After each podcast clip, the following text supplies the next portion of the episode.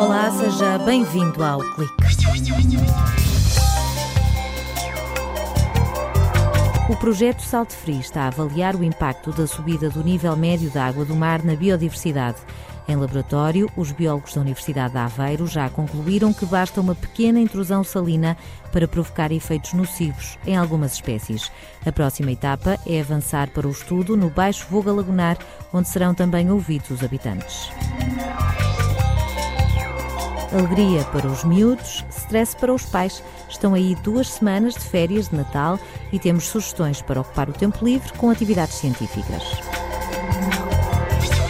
Uma equipa do Instituto de Biomedicina da Universidade de Aveiro desenvolveu um teste que consegue prever se um composto vai ou não causar alergia nos humanos. A grande vantagem é que se trata de uma alternativa a alguns ensaios cutâneos feitos em animais.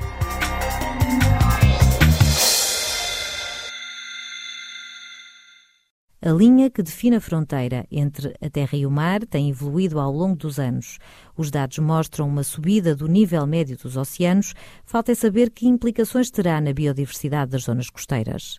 Isabel Lopes coordena um projeto que está a avaliar até que ponto esta realidade afeta os organismos terrestres e de água doce que não estão habituados a níveis de salinidade tão elevados quer em organismos de água doce, quer organismos que vivem no solo, portanto, organismos edáficos, apresentaram uma sensibilidade muito elevada à intrusão salina. O que nós observamos é que basta níveis muito baixos de intrusão salina para, por exemplo, ocorrer mortalidade em algumas espécies de níveis tráficos mais baixos. Por exemplo, estamos a falar de produtores ou consumidores primários que depois são responsáveis pela transferência de energia na cadeia trófica para níveis mais altos, por exemplo, para peixes. A equipa da Universidade de Aveiro começou por fazer ensaios padronizados em laboratório, onde os solos eram salinizados com água recolhida no mar para determinar os níveis de salinização que têm impacto na mortalidade, densidade populacional,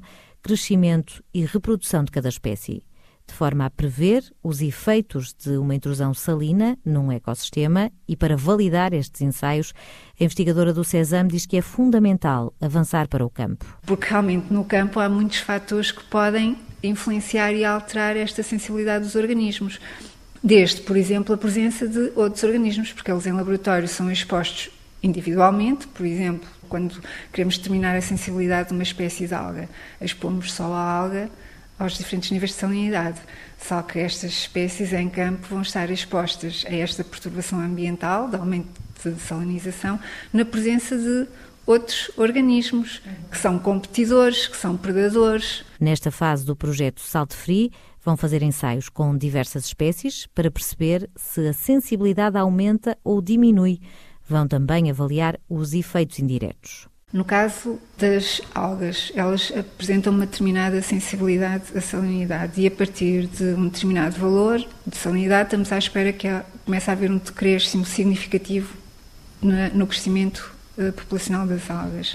Eh, esta resposta vai ter implicações, por exemplo, na população de consumidores primários, que são as espécies que se alimentam de algas, porque a quantidade de alimento que têm disponível vai diminuir. No caso das plantas, será mais fácil avaliar o impacto da salinização. Já os organismos de água doce, perante a ameaça, têm a possibilidade de fugir.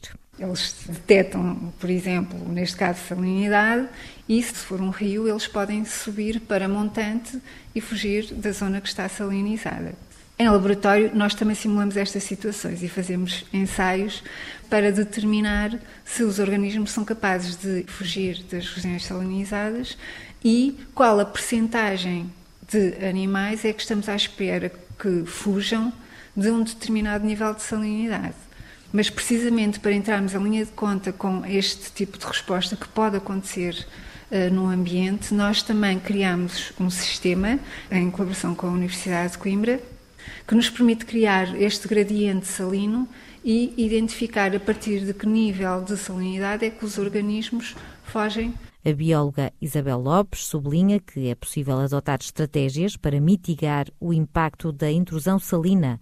Daí a importância de identificar os níveis de salinidade que, em ambiente real, podem comprometer o equilíbrio de um ecossistema. E é com base nesses valores que depois poderemos propor, por exemplo, aos gestores de, destas regiões, eh, que desenvolvam medidas de mitigação da intrusão salina, por exemplo, construir barreiras físicas, fazer injeção de água doce nestes ecossistemas, de forma a que, pelo menos, não se ultrapassem estes níveis de salinidade, porque sabemos que a partir desses níveis iremos ter um impacto muito forte nestes ecossistemas. Na zona do Baixo Voga Lagunar já está a haver intrusão salina, com campos que foram abandonados porque deixaram de ser bons para a agricultura.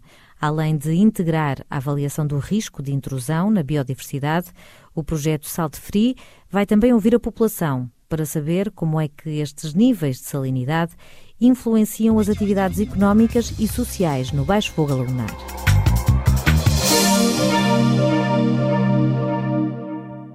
Já chegaram as férias de Natal e a fábrica Centro Ciência Viva de Aveiro preparou um programa de atividades à medida das crianças dos 6 aos 12 anos. Saborear a química dos doces natalícios, construir robôs, montar circuitos elétricos em postais ou fazer experiências efervescentes. São as propostas desta aventura científica.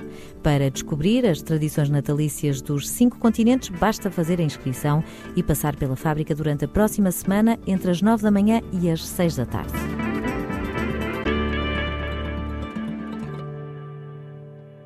Cosméticos e produtos de higiene, todos eles, antes de serem lançados no mercado, têm de passar por uma bateria de testes toxicológicos, feitos em ratinhos, de forma a garantir que cumprem as normas de segurança e não representam risco para a saúde pública.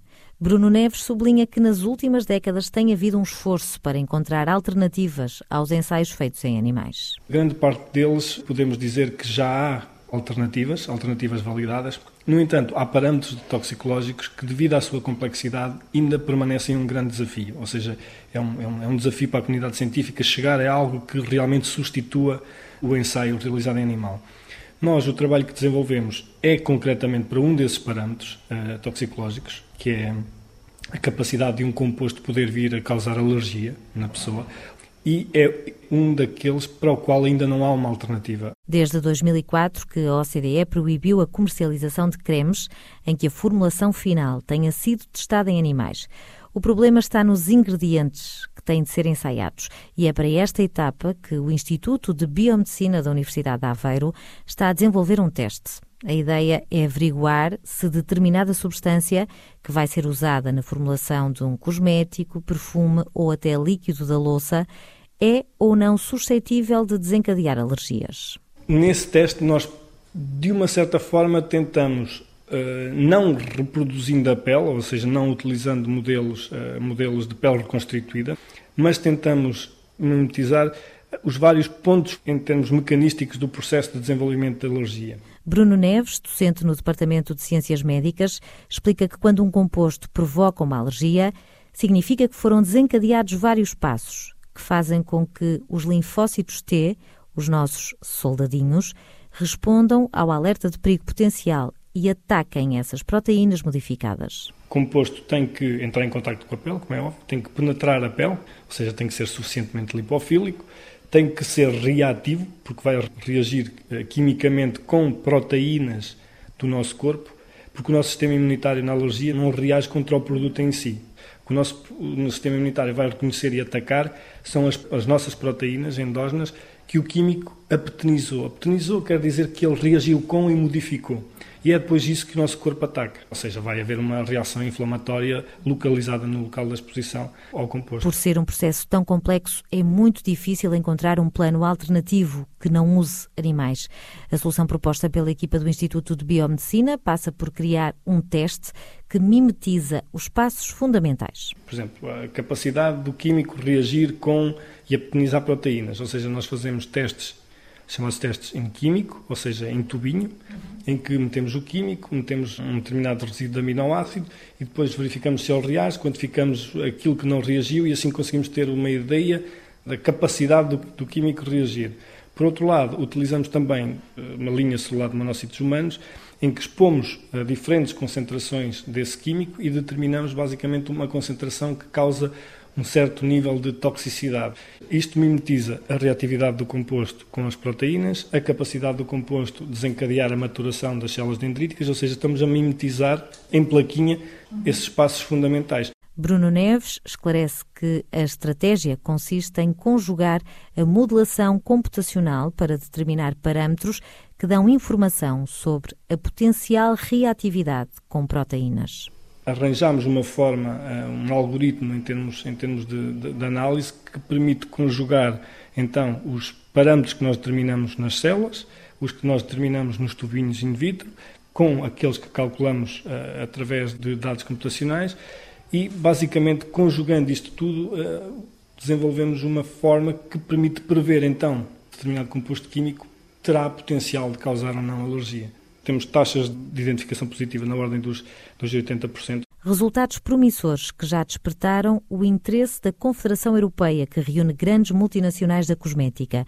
como a Johnson Johnson, Unilever ou L'Oréal, que lançaram um desafio aos investigadores, além de saber se um composto tem ou não potencial de causar alergia, estão ainda interessados em definir uma escala de probabilidades. Se ele é fraco, moderado, forte ou extremo, ou seja, conseguir categorizá-lo em termos de potência. Isto porquê? Se um determinado composto for identificado como extremo, este composto está logo barrado de ser utilizado, porque sabem que, ao ser extremo, há uma probabilidade dele ir desencadear alergia numa grande percentagem da população que o utilizar. Já um alergeno fraco, essa percentagem será muito diminuta.